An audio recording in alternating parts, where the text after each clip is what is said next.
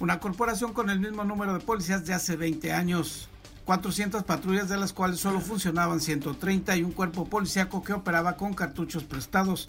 Fue la descripción de cómo recibió Seguridad Pública Municipal su nuevo director, Adrián Ortiz Ortiz.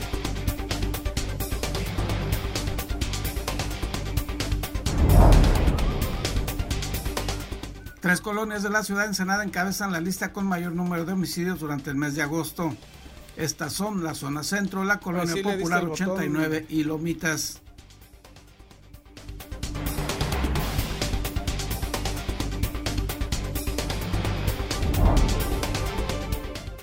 Nuevo enfrentamiento público entre el alcalde de Tijuana, Arturo González Cruz, y el gobernador Jaime Bonilla Valdés.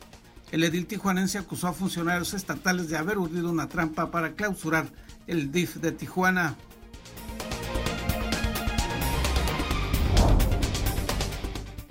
La Secretaría de Economía Sustentable y Turismo trabaja en la creación de la Ruta del Mar para promover los poblados y centros pesqueros de la zona sur de Baja California, anunció el titular de esa dependencia, Mario Escobedo Cariñán.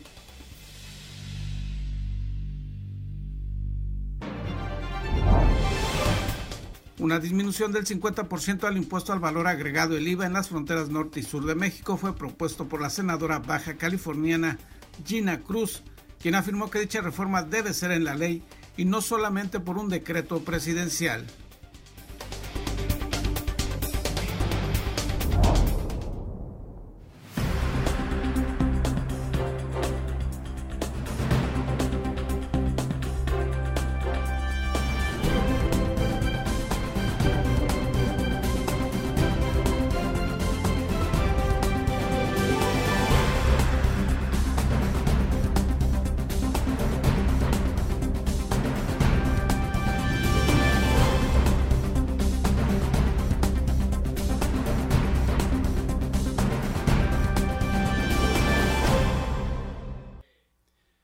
Bienvenidos a Zona Periodística este martes 15 de septiembre. Este noticiario es una coproducción del periódico El Vigía y en La Mira TV.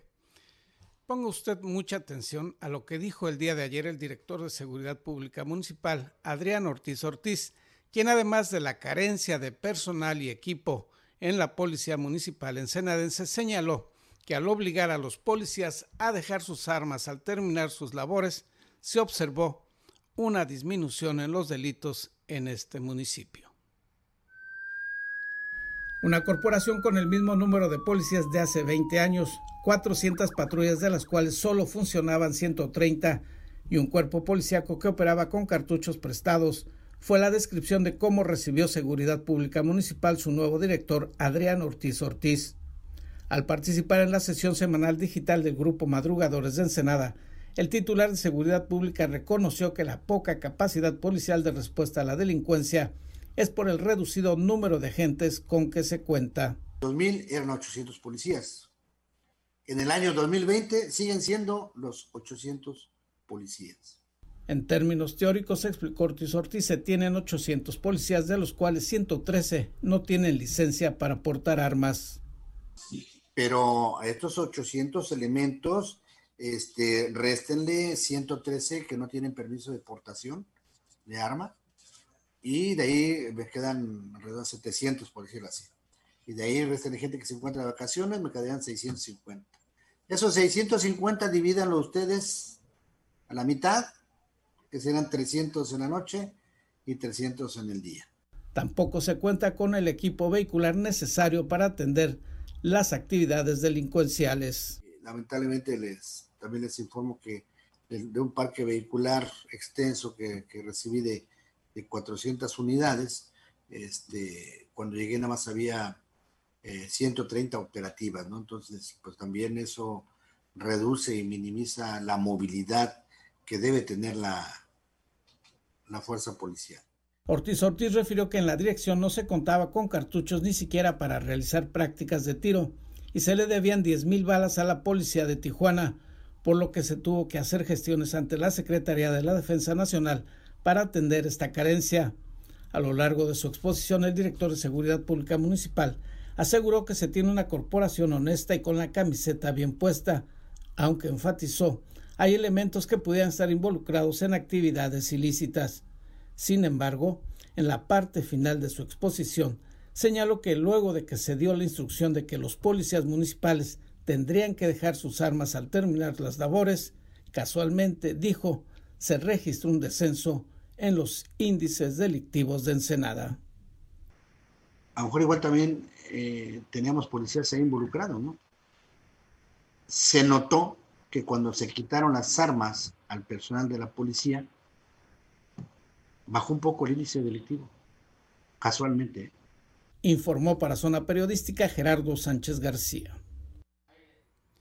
Una declaración muy dura y que seguramente generará mucha molestia entre los elementos de esa corporación. En otros temas, la Fiscalía General del Estado dio a conocer la estadística de homicidios del mes de agosto. En agosto, 40 personas perdieron la vida de manera violenta y en tres colonias de la zona urbana del puerto se presentaron la mayor cantidad de muertes, mostraron las estadísticas delictivas de la Fiscalía General del Estado. Las cifras delictivas de 2020 colocaron a los meses de agosto, mayo y marzo en tercer lugar al registrar 40 homicidios cada uno de ellos, mientras que el segundo lugar lo ocupa julio con 44 asesinatos y el primer sitio es de octubre de 2019 con 49 víctimas. Los números de la Fiscalía mostraron las 10 colonias donde se han registrado la mayor cantidad de homicidios en la ciudad entre enero y julio de 2020. En el primer lugar del listado se encuentra la zona centro, en segundo sitio la Colonia Popular 1989 y en tercer lugar la Colonia Lomitas. Por debajo de las anteriores se encuentra de manera descendente la Delegación Francisco Zarco, Colonia Revolución, El Roble, Exegido Chapultepec, los Encinos, Popular Valle Verde y Pórticos del Mar. La incidencia delictiva de la dependencia estatal mostró que el mayor número de homicidios entre enero y julio del año en curso se han presentado entre las 16 y 21 horas de los días jueves, domingo y miércoles. El menor número de asesinatos en los citados meses se ha presentado en la madrugada entre las 2 y 5 horas de los días viernes, sábado y lunes. Para Zona Periodística, César Córdoba.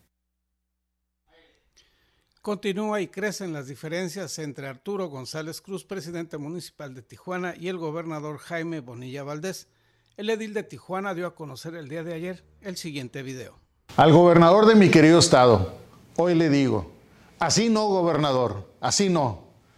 Me encuentro afuera del centro comunitario del DIF, donde hace unos momentos clausuró el gobierno del estado con la supuesta justificación de que aquí existían unos dulces caducos. Imagínense, unos dulces caducos. Pero resulta que quien llevó a cabo la donación de estos dulces fue nada más ni menos que el hermano del funcionario quien clausuró por parte del gobierno del estado. Una vil trampa, un montaje más para tratar de impedirnos seguir haciendo nuestro trabajo. Le repito, así no, gobernador.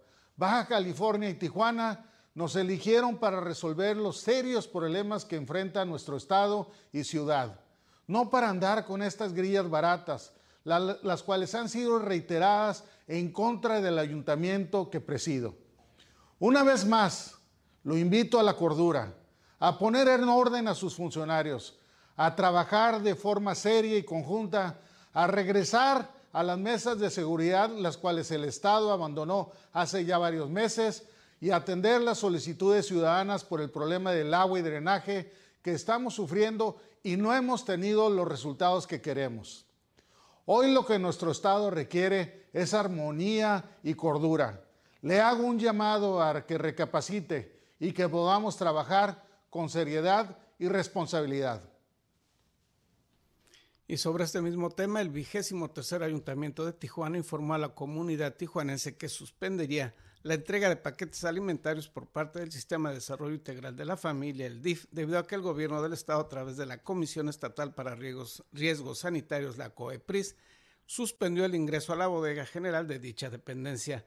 Magdalena Bautista Ramírez, directora del DIF Tijuana, lamentó que con estas acciones se afecte a más de 3.500 ciudadanos que semanalmente reciben las despensas a través de las nueve delegaciones y las jornadas del Movidif. El vigésimo tercer ayuntamiento de Ensenada informó que buscará los mecanismos para restablecer el apoyo que requieren estas familias que se encuentran en situación vulnerable. Se anuncia que promoverán la llamada Ruta del Mar para impulsar los poblados y comunidades pesqueras del sur del municipio. Los detalles al regreso de una pausa publicitaria.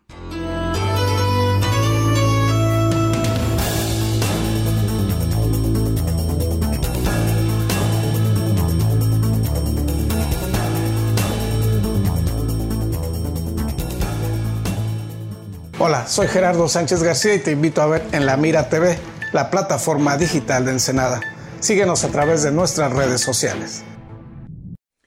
Hey, mi raza, mis amigos, mi gente bonita de la bella Tijuana. Soy Mario Quintero de los Tucanes de Tijuana. Los invitamos a conectarse este 15 de septiembre al Facebook del Ayuntamiento de Tijuana a las 9 de la noche para vivir juntos el grito de nuestra independencia encabezado por el presidente de la República Mexicana, el señor Andrés Manuel López Obrador. En punto de las 10 de la noche, el alcalde de Tijuana, el señor Arturo González Cruz, dará las campanadas de independencia desde Tijuana. Y para finalizar, con broche de oro, en punto de las 10.30 de la noche, el ayuntamiento nos ha invitado a dar un concierto virtual totalmente gratis que marcará nuestro regreso a la tierra que nos vio nacer. Porque hoy, todos por Tijuana. Échele, primo.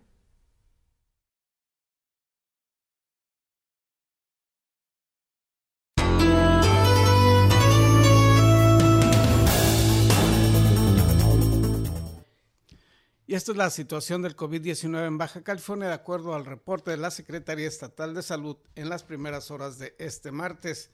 En la entidad se han registrado 18.341 casos de contagio a lo largo de los seis meses de la pandemia y el número de fallecimientos es de 3.319. El desglose por municipalidades es el siguiente. En Mexicali se informa de 8.780 contagios confirmados y el número de muertos por COVID-19 es de 1.500. En Tijuana se reportan 5.851 personas registradas como contagiadas y 1.352 decesos. En Tecate se informa de 478 casos registrados y 103 fallecimientos. En Playas de Rosarito se reportan 323 contagios y hay 18 muertos por dicho coronavirus. En Ensenada, a lo largo de estos seis meses, se han registrado 2.909 casos y el número de fallecimientos es de 346, ello de acuerdo al reporte de la Secretaría Estatal de Salud en las primeras horas de este día.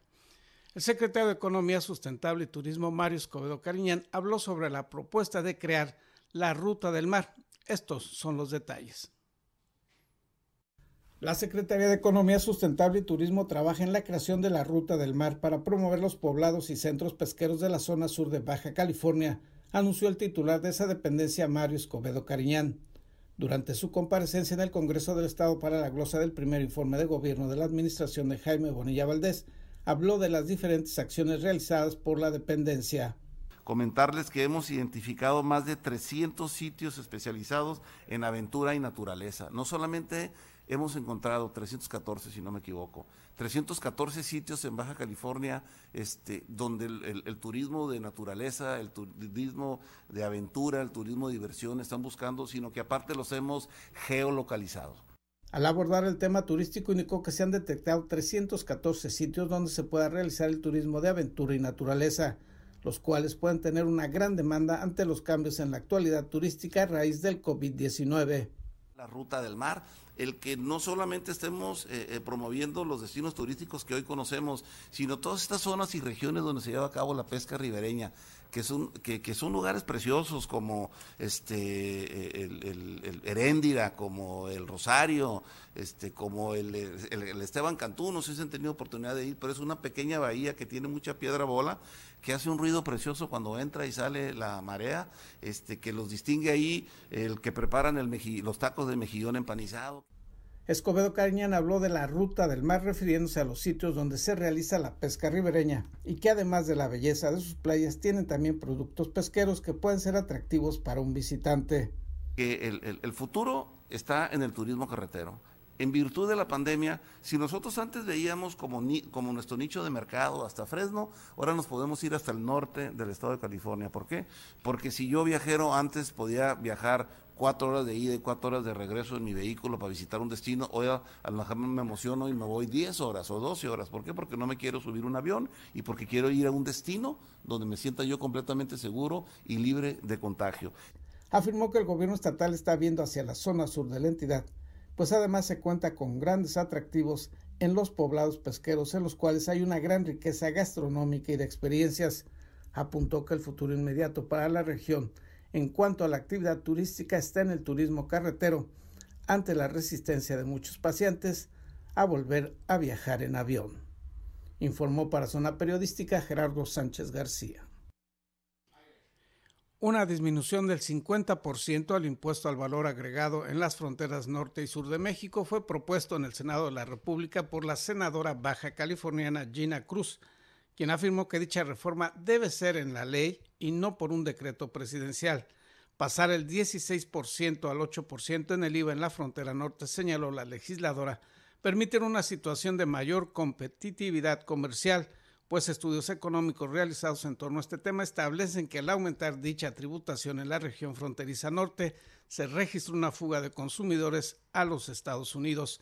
Gina Cruz fue enfática en señalar que esta reforma deberá establecerse en la ley del IVA y no quedar sujeta a una decisión presidencial como ocurre actualmente, pues eso genera incertidumbre en cuanto a la continuidad de esa disposición fiscal.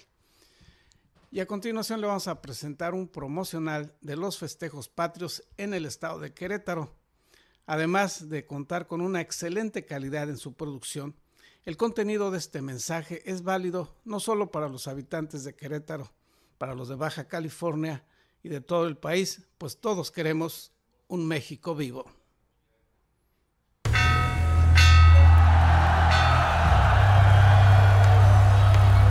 Mexicanas y mexicanos, vivos los héroes que nos protegen. Vivas las y los profesionales de la salud que salvan vidas. Vivos nuestros adultos mayores que no se rinden. Vivos los jóvenes que con energía ayudan a los más necesitados. Vivos los queretanos que caminamos juntos. ¡Vivo México! ¡Vivo México! ¡Vivo México! Nos toca luchar. Celebra salvando vidas.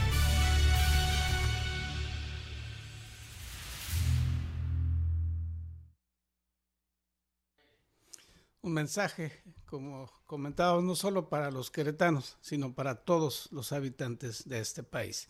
Y en más sobre este tema, el vigésimo tercer Ayuntamiento de Ensenada y el Gobierno del Estado informaron que el día de mañana, 16 de septiembre, permanecerán cerradas sus oficinas y asimismo se informó que el tradicional festejo del grito de independencia y el desfile cívico-militar se realizarán, pero sin la asistencia de público, por lo que esta noche serán cerrados los accesos al ex Palacio Municipal y el día de mañana miércoles las calles del Boulevard Costero que dan acceso al sitio donde habrá un breve desfile de autoridades castrenses y civiles, no habrá paso al público. Repetimos, sí habrá ceremonia y desfile, pero sin público asistente. Así que usted podrá disfrutar de ambas actividades a través de las transmisiones por las redes sociales. Vamos a ir una pausa y al regreso la sección deportiva con Damidamos. Acompaña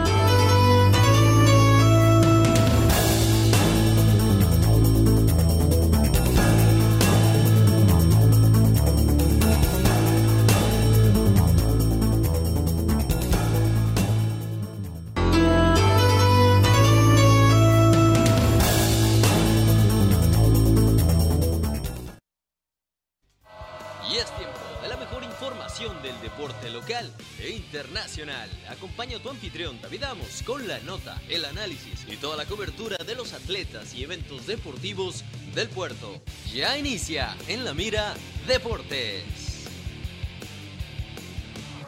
Hola, ¿qué tal amigos? Gracias por continuar las señales de La Mira TV y por supuesto su periódico local, El Vigía. Llegó la hora de hablar de deportes y ¿qué les parece si iniciamos precisamente con el deporte 100% mexicano, el deporte del boxeo, el deporte de los guantes, porque tenemos buenas noticias, así es la promesa ensenadense y mexicana. Pollo Aguilar noquea a Guillermo García en pelea estelar en la Ciudad de México.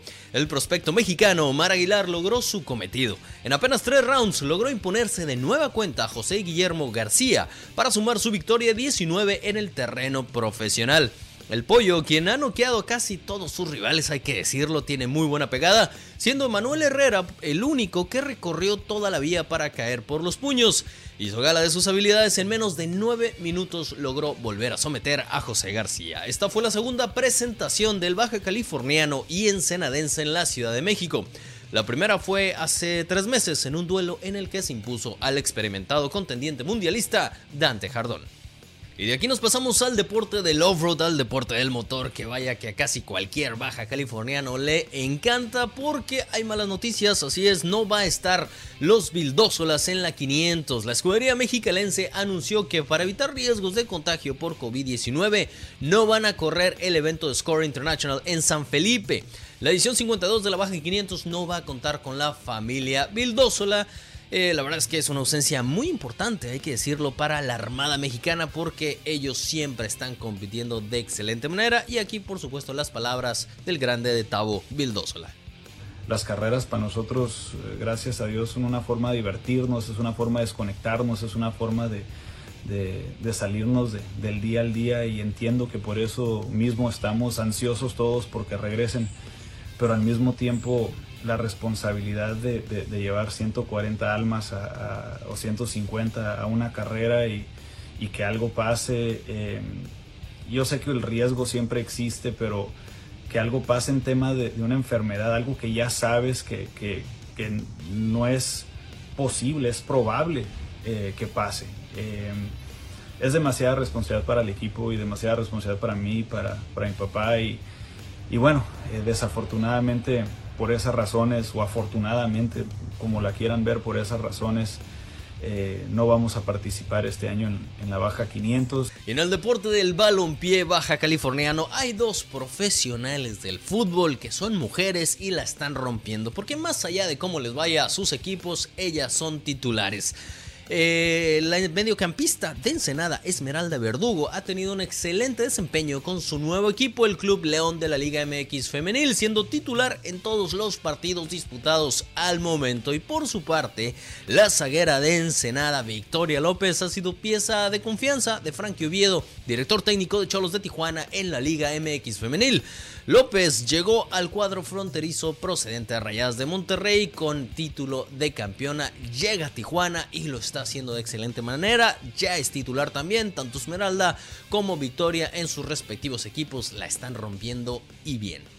En otras noticias deportivas, bueno, con buena participación se realizó el pasado domingo la gran carrera virtual Viva México. Ya lo saben, todo el tema de la pandemia de COVID-19, no se pueden realizar los eventos pedestres físicos, obviamente por obvias razones. Sin embargo, las carreras virtuales están teniendo un boom y la gran carrera virtual Viva México organizada por Sportirmer BC en conjunto con Proactive, la verdad es que lo hicieron muy bien. Los participantes inscritos en las distintas modalidades realizaron su recorrido en la ruta de su preferencia mediante su dispositivo móvil. Se les dio seguimiento con la aplicación V-Race. ¿Quiénes fueron los ganadores de este gran evento? Bueno, Didier del Villar con tiempo de una hora con 13 minutos en la rama varonil y en la rama femenil Cristina Hernández levantó la mano y se llevó el primer lugar con tiempo de una hora y 23 segundos. Y en el deporte ráfaga ensenadense, la verdad es que no hemos tenido noticias, está realmente parado por el tema de la pandemia, pero hay noticias, ¿no? El coach argentino Marcelo Rafael Elusich es una de las dos opciones para ocupar ese cargo en la próxima temporada 2020 de Cibapac, al frente de Ensenada Lobos, equipo que realmente todos los ensenadenses ya lo quieren y bastante. De acuerdo a fuentes internas de este equipo, Elusich estuvo en la campaña debut de los Lobos, entregando muy buenas cuentas al colocar a la quinta intenta como sublíder de la conferencia oeste, pero saliendo de la misma para tomar la opción de entrenar a los laguneros de la comarca en la Liga Nacional de Baloncesto. Al parecer ya quiere regresar a Ensenada y vaya que lo hizo bastante bien, que no se llevó el título, pero estuvo ahí a un paso muy cerquita, tiene apoyo por eh, la fanaticada ensenadense, quieren ver a los Lobos nuevamente, seguramente así lo haremos. Eh, ya lo saben, el tema de la pandemia, pues hay que irse organizando, pero seguramente... Eh, pues los ensenenses lo van a apoyar. Y ahí está la noticia de que el coach argentino pudiera ser que regrese a Ensenada. Y en la nota internacional, bueno, no podíamos hablar de otra cosa que no fueran los emparrillados la NFL, porque el jueves pasado se cortó el listón de una nueva temporada en la NFL, donde los resultados empezaron con triunfo de los Packers sobre los Osos en un gran duelo de defensivas y la actividad continuó el domingo con 13 partidos electrizantes que dejaron las primeras palizas como la que Titanes y Ravens propinaron a Browns y Dolphins respectivamente. Así es, ahí el tema de la NFL. Por su parte, Bucaneros y Tom Brady se llevaron una derrota contra los Santos de Nueva Orleans y los Vaqueros, bueno, siendo los Vaqueros de Dallas, terminaron derrotados 20-17 por los Rams de Los Ángeles. Y con esto damos por terminada la nota deportiva. De verdad, muchas, pero muchas gracias por su atención. Vamos a despedir también su noticiero con Gerardo Sánchez de Zona Periodística. Ya lo saben, no se lo pierdan de lunes a viernes en punto de las 7.30 de la mañana. La mejor información de aquí, de nuestra ciudad, del puerto de Ensenada y por supuesto también de sus alrededores. Mi nombre es David Hasta la próxima.